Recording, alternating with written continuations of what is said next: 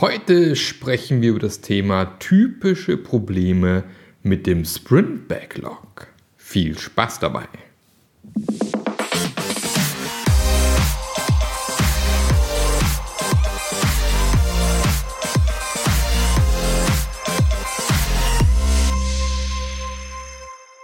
Herzlich willkommen zu einer neuen Episode vom Scrum Master Journey Podcast.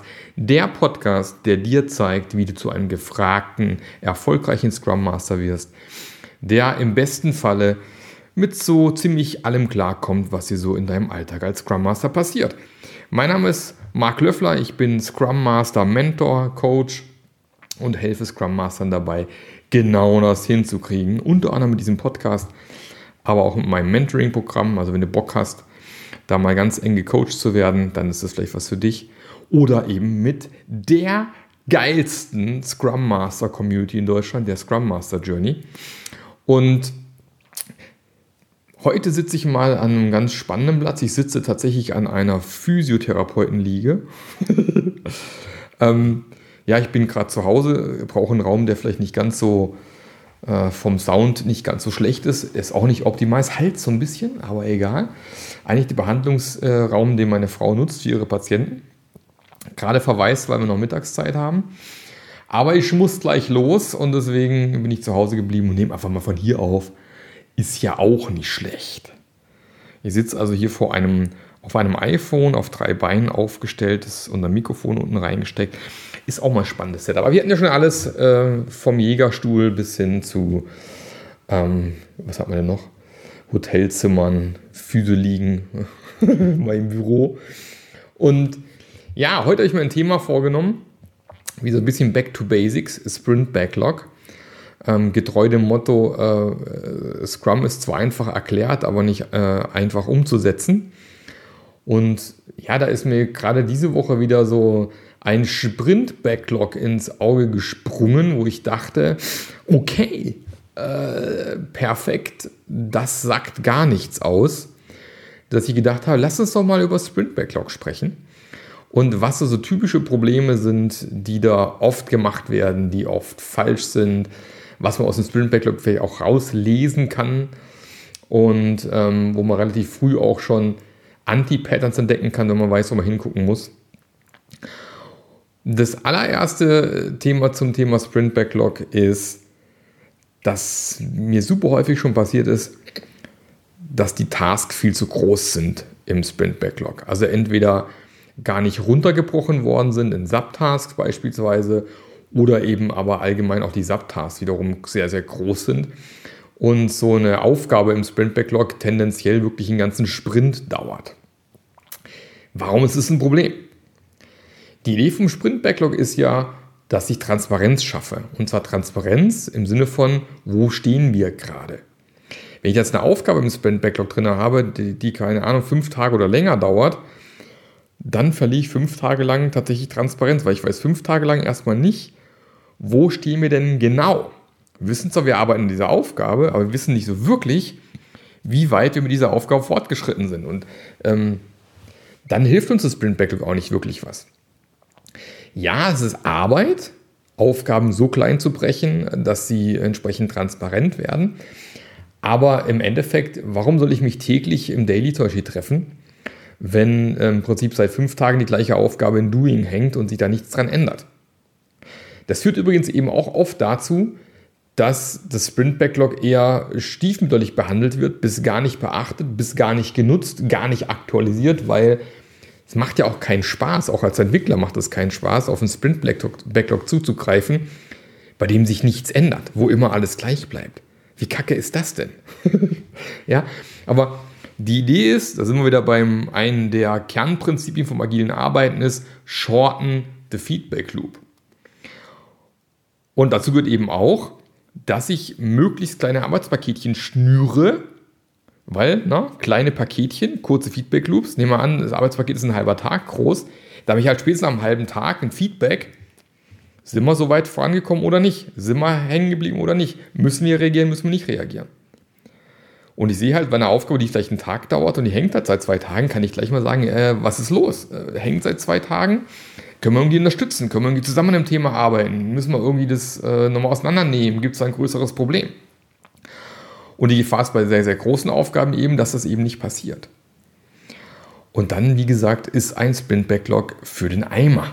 Dann hilft euch das nicht wirklich. Dann könnt ihr auch gleich im Product-Backlog oder so arbeiten. Ja, also das ist dann irgendwie nicht so wahnsinnig sinnvoll. Es gibt wunderbare äh, Splitting-Patterns da draußen. Ihr müsst mal äh, nach User Story Splitting Pattern suchen. Gibt es tolles PDF. Vielleicht hänge ich auch noch einen Link mit dran an die Show Notes, wo dir so ein paar Dinge an die Hand gibt, wie man Stories solche kleiner machen kann. Man kann solche Stories schneiden im Sinne von äh, Prozessschritte, dass du quasi eine Story pro Prozessschritt hast, dass du abschließen kannst. Oder du schneidest Stories nach Interfaces oder du schneidest äh, Stories nach ähm, irgendeine Art von, von Business-Workflow, wo du unterbrechen kannst. Also es gibt ganz viele Möglichkeiten. Und in der Regel findet man nicht immer irgendwas, wie ich eine Story halt kleiner machen kann. Genau, das ist das eine Problem. Das zweite Problem, wo einem die Alarmglocken schon angehen sollten, ähm, ist bei zu großen Tasks, äh, dass dann eben, wenn man zum Beispiel Sprint Backlog Burndown Chart macht, was ja nicht mehr verpflichtend in Scrum mit drin ist, was aber aus meiner Sicht manchmal trotzdem auch Sinn machen kann, weil man da wunderbar tolle Sachen sehen kann. Wenn ich halt im Sprint Backlog Burn-On Chart eben so eine quasi so eine Linie sehe auf äh, ganz oben, die nie nach unten geht, die immer quasi parallel zur Nulllinie läuft, dann weiß ich auch, wir haben hier irgendwie ein Riesenproblem, weil das tendenziell dazu da, bedeutet, dass die Aufgaben sehr groß sind, oder aber, dass sehr viel parallel gearbeitet wird und quasi alles gleichzeitig angefangen worden ist. Auch das ist tatsächlich ein Problem, was man auf dem Sprint Backlog hat, ähm, dass ich eben noch eingehen kann. Und ähm, deswegen ist es wichtig, da runterzubrechen. Genau, zum Thema Parallel. Das ist auch eine Sache, die man im Sprint Backlog ganz, ganz oft sehen kann, wenn ich bei manchen Kunden bin, dass quasi mehr oder weniger alle Aufgaben oder viele Aufgaben im Doing sind. Das kann mehrere Gründe haben. Das eine Grund kann eben sein, dass äh, wir sozusagen Silos im Team haben. Sprich, du hast lauter Experten im Team und es kann eigentlich nur der nur die Heike oder nur der Paul am Thema A arbeiten, weil sich sonst keiner auskennt oder sich zu wenig auskennen. Es kann ein Grund sein. Ein anderer Grund kann sein, dass eben gar nicht alle Leute im Team sind, die du brauchst, um das Problem zu lösen. Das heißt, du hast Aufgaben, die eigentlich in, in Waiting eigentlich sind, also eher, wo man gerade auf Rückmeldung wartet. Und ähm, das dann eben dazu führt, dass unglaublich viel Zeug angefangen wird, aber nichts wirklich fertig wird. Und dann hast du am Ende einen Sprint, der dann zu Ende geht und irgendwie sind alle Aufgaben zu 80% fertig oder zu 50% fertig und wir können nichts wirklich zeigen. Also auch da immer Alarmglocken an. Ist übrigens auch dann, wie ich gerade schon gesagt habe, sehr schön im, im Sprint Backlog Burndown Chart zu sehen wenn halt quasi nie was nach unten geht, dann ist es oft auch ein Thema, weil die Leute einfach unglaublich viel parallel losgelegt haben. Und ja, es mag Dinge geben, die aufeinander aufbauen, dass man vielleicht manchmal zwei Sachen irgendwie parallel bearbeiten muss, weil eine das andere einzahlt. Aber in der Regel sollte man halt gucken, dass man pro Entwickler maximal zwei Aufgaben im Doing hat, weil das kann ja mal passieren. Aber sobald es drei Aufgaben oder mehr sind, dann äh, wird es schwierig. Und generell sollte man sowieso schauen, und das sage ich, weil ich das einfach schon super oft die, die schwerwiegenden Probleme hinterher dann eben beobachte. Man sollte, wenn möglich, gemeinsam an den Aufgaben im Backlog arbeiten. Und nicht jeder hat eine Aufgabe, sondern wir arbeiten gemeinsam die Aufgaben ab. Warum? Weil ich so sicherstelle, dass eine Wissensverteilung im Team stattfindet. Weil ich weiß nicht, wie oft ich schon erleben musste, dass Leute das Unternehmen verlassen, oder in Ruhestand gehen oder im Lotto gewinnen oder schwer krank werden und plötzlich äh, kann keiner die Aufgabe übernehmen, weil es niemand weiß, wie es funktioniert. Und jeder, der schon mal Software entwickelt hat, weiß, wie unglaublich schwer es ist, rein aus der Software eine Logik oder einen Prozess oder irgendwas abzuleiten. Das ist nahezu unmöglich. Ja? Das klappt nicht so wirklich gut. Das heißt, schaut bitte von Anfang an darauf, dass ihr Mob-Programming oder heutzutage Ensemble-Programming oder Pair-Programming zumindest macht, dass das Wissen eben im Team entsprechend verteilt wird und das eben muss die Alarmglocke bei dir als Scrum Master schon angehen, wenn du siehst, das sind zu viele Aufgaben parallel in Doing, das ist nicht gut. Da habt ihr ein Problem. Wie gesagt, entweder ein Problem von zu vielen Experten oder ein Problem von, die Sachen liegen außerhalb, wir können sie gar nicht im Team lösen und da muss man eben überlegen, kann man da noch irgendwas besser machen. So, aber genau beim Thema, was kann man besser machen? Auch das ist was, was ich in den letzten Podcast-Folgen mehrfach erwähnt hatte, auch bei der Podcast-Folge vor drei oder vier Wochen zum Thema, äh, irgendwie unsere Entwickler fühlen sich nicht wirklich verantwortlich, ob die Dinge im Sprint fertig werden oder nicht fertig werden. Auch das wird nochmal, ich glaube, ein eigener Podcast werden zum Thema Sprint Planning. Ganz, ganz oft die Ursache, warum ein Sprint Backlog kacke ist, ist, weil das Sprint Planning kacke ist. Wenn ich bei meinem Sprint Planning halt nicht genug Zeit nehme, um mir wirklich einen Plan zu machen, deswegen heißt es Sprint Planning, weil ich mir einen Plan mache, dann ist die Gefahr nämlich ziemlich groß, dass ich zwar irgendwas da einfaches im Jira beispielsweise hin und her geschoben habe. Ich schiebe jetzt meine Product Backlog Items einfach mal in diesen Sprint rüber und starte den Sprint. Aber ich habe eigentlich keine wirklichen, habe keinen wirklichen Plan. Ich weiß nur, an den Aufgaben will ich arbeiten, aber ich weiß noch gar nicht wie. Wenn ich sage, keine Ahnung, ich, ich möchte, keine Ahnung, mir, mir den Garten umgestalten und ich habe vielleicht auch schon so ein Ziel, wie das Ding nachher aussehen soll. Und die einzige Aufgabe, die ich mir quasi in meine persönliche To-Do-Liste ziehe, ist, ich will den Garten umgestalten. Ja, dann wird es auch schwer, eine klare Aussage zu treffen, äh, wann das Zeug dann am Ende fertig wird. Weil ich gar nicht weiß, was sind eigentlich die Aufgaben, die ich machen muss. Keine Ahnung, ich muss vielleicht erstmal äh, das, das Gras oben wegnehmen, weil ich es vielleicht wiederverwerten möchte. Dann muss ich einen Humus abgraben, dann muss ich hier vielleicht einen Randstein setzen, dann muss ich ein Kiesbett legen. Keine Ahnung, ich bin kein Gartenbauer. Ähm, ich spinne einfach mal ein bisschen rum. Aber ich muss mir halt einfach konkreten Plan machen. Das gleiche gilt auch bei Software-Features. Äh, ist die Frage, muss ich eine neue Datenbanktabelle anlegen, dann muss ich irgendwie, keine Ahnung, nochmal irgendwelche speziellen Abfrageskripte implementieren dann brauche ich, keine Ahnung, eine Oberfläche, da muss noch der Button eingebaut werden, dann sollte im Hintergrund abgefragt werden, so und so. Da muss ich also in dem Fall die und die neuen Methoden erstellen. Also, macht euch bitte wirklich einen Plan. Nutzt die Zeit, die man eigentlich hat, ähm, die auch von Scrum vorgesehen wird, um diesen Plan zu machen. Und klar, der Plan wird wahrscheinlich nicht hundertprozentig richtig sein.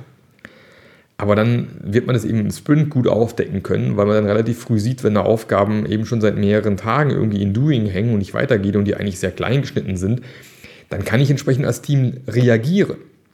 Eventuell den Product Owner informieren, dass etwas passiert. Ein weiterer Grund, warum Aufgaben in Sprint Backlog tendenziell vielleicht eher größer sind und nicht runtergebrochen werden sind, ist auch oft fehlende psychologische Sicherheit. Wenn man also versucht, äh, das Sprint Backlog zu verwenden, um zu kontrollieren, wer arbeitet wo, wer hat wie viel gearbeitet, so eine Performance-Kontrolle auch ein bisschen mache, dann kann es eben passieren, dass entweder äh, auf dem Board Aufgaben gefaked werden, die vielleicht gar nicht unbedingt da stehen müssten, oder aber im Prinzip Aufgaben äh, so groß geschnitten werden, dass ich schon wieder nicht kontrollieren kann, was da gerade passiert. Und dann ist es gar nicht unbedingt ein Problem der Entwickler, sondern ganz oft auch von der Umgebung. Und da habe ich auch schon mehr als einmal irgendwelchen äh, Führungskräften oder ehemaligen Projektleitern auf die Finger hauen müssen, wenn sie angefangen haben, da rumzulaufen, so, ja, also äh, Markus, du hast da in den letzten fünf Tagen nur zwei Aufgaben erledigt. Äh, die Katharina hat fünf. Ja, habe ich live mal so erlebt. Ähm, sollte man natürlich vermeiden. Ja. Also ein Sprint Backlog ist dann ein geiles Sprint Backlog, wenn es detailliert genug ist und wenn es aktiv genutzt wird. Wenn du wirklich siehst, es aktualisiert sich, man ist dran, es wird weiter dran gearbeitet, die Leute haben Freude dran. Und deswegen bin ich auch, äh, ich, ich möchte es ja nicht wiederholen, aber ich hasse äh, hybrides Arbeiten. Ähm, es gibt einfach nichts Geileres wie ein Sprint-Backlog an der Wand, wo man davor stehen kann und diskutieren kann. Es ist unschlagbar einfach. Wir Menschen sind einfach unschlagbar, wenn wir zusammen in einem Raum sind. Das ist nun mal so. Ähm, ich habe es schon in einem anderen Podcast gesagt, oder wir sind alle komplett remote, dann geht es zum Teil auch wieder. Aber ähm, wenn man dieses Sprint Backlog wirklich aktiv nutzt, aktualisiert, am Ball bleibt, wenn, dann, dann hast du, dann kannst du als Scrum Master ein gutes Gefühl haben, dass du ein gutes Sprint Backlog hast. Und wenn das eben nicht so sein sollte, wenn es eher so Sache ist, die vor sich hingammelt, keiner arbeitet dran, dann ist es ein Zeichen, dass ein Sprint Backlog auch nicht wirklich, nicht wirklich genial ist. Man sollte es tatsächlich auch einbinden, also beispielsweise ins Daily, ja, auf Sprint Backlog gemeinsam drauf gucken, beispielsweise, dass man es auch immer wieder ins Gedächtnis ruft, weil gerade äh, in, in, in heutigen Zeiten, wo ein Sprint Backlog in der Regel in irgendeinem elektronischen Tool hängt, Jira, DevOps, was auch immer, äh, also Azure DevOps oder, oder keine Ahnung, Trello oder wie auch, wie die Tools auch alle heißen, und dann mache ich ja mein Browserfenster zu und äh, die Transparenz ist quasi weg, weil keiner auf Sprint Backlog guckt. Und diese, in den seltensten Fällen hat jemand auf dem zweiten Bildschirm das Sprint Backlog die ganze Zeit offen. Außer es macht Spaß damit zu arbeiten, dann vielleicht schon. Ich merke es bei mir selber, wenn ich meine, meine Arbeit organisiere, ich bin wieder zurück zu Trello. Das klappt für mich dann gut, wenn ich Trello auf dem zweiten Bildschirm sichtbar habe. Also ich nutze gerade ein, ein altes iPad zum Beispiel als zweiten Bildschirm, der, der quasi direkt vorne vor mir steht, unter meinem iMac. Und dann kann ich quasi auf mein, auf mein Trello-Board gucken gleichzeitig und dann ist es immer in Sicht. Dann gehen die Aufgaben auch nicht unter. In dem Augenblick, wo ich äh, jetzt wie jetzt gerade nur vom Laptop sitze und es auf einem anderen Screen ist, ist halt die Gefahr wieder groß, dass Dinge untergehen. Deswegen ähm, sollte man das schon transparent machen. Und wenn ihr zum Beispiel hybrid arbeitet und Leute sitzen vor Ort, dann macht es Sinn, sich einen großen Bildschirm irgendwo hinzuhängen, einen, einen, kleinen, einfachen Rechner dran zu hängen. Gibt es ja mittlerweile für 1, 200 Euro gibt es ja schon Rechner oder ich meine Raspberry Pi, was auch immer dran, wo ich quasi dauerhaft mein Sprint-Backlog sehe, wo es immer transparent im Team sichtbar gemacht wird. Das hilft eben auch, dass so ein äh, Sprint-Backlog mehr Leben bekommt und mehr Spaß macht. So, jetzt überlege ich mal, ob ich irgendwas vergessen habe, was mir wichtig ist Richtung Sprint-Backlog. Hm, ja, vielleicht nochmal ganz allgemein. Überlegt euch bitte und bitte macht es auch mit, mit euren Teams gemeinsam, dass ihr auch nochmal ins Gedächtnis ruft, was ist eigentlich der Zweck der verschiedenen Elemente in Scrum? Wozu machen wir das? Das haben wir von meinem lieben Kollegen, den Armin Schubert, gelernt. Der macht das gerne Anfang deiner, seiner, seiner Blendings, seiner Reviews, seiner Retros, dass man die Leute nochmal fragt, wozu sind wir eigentlich hier? Was wollen wir mit diesem Event hier erreichen heute? Und das gleiche gilt eben auch ähm, bei den ganzen Artefakten, nochmal zu fragen, okay, wir haben hier einen Sprint Backlog.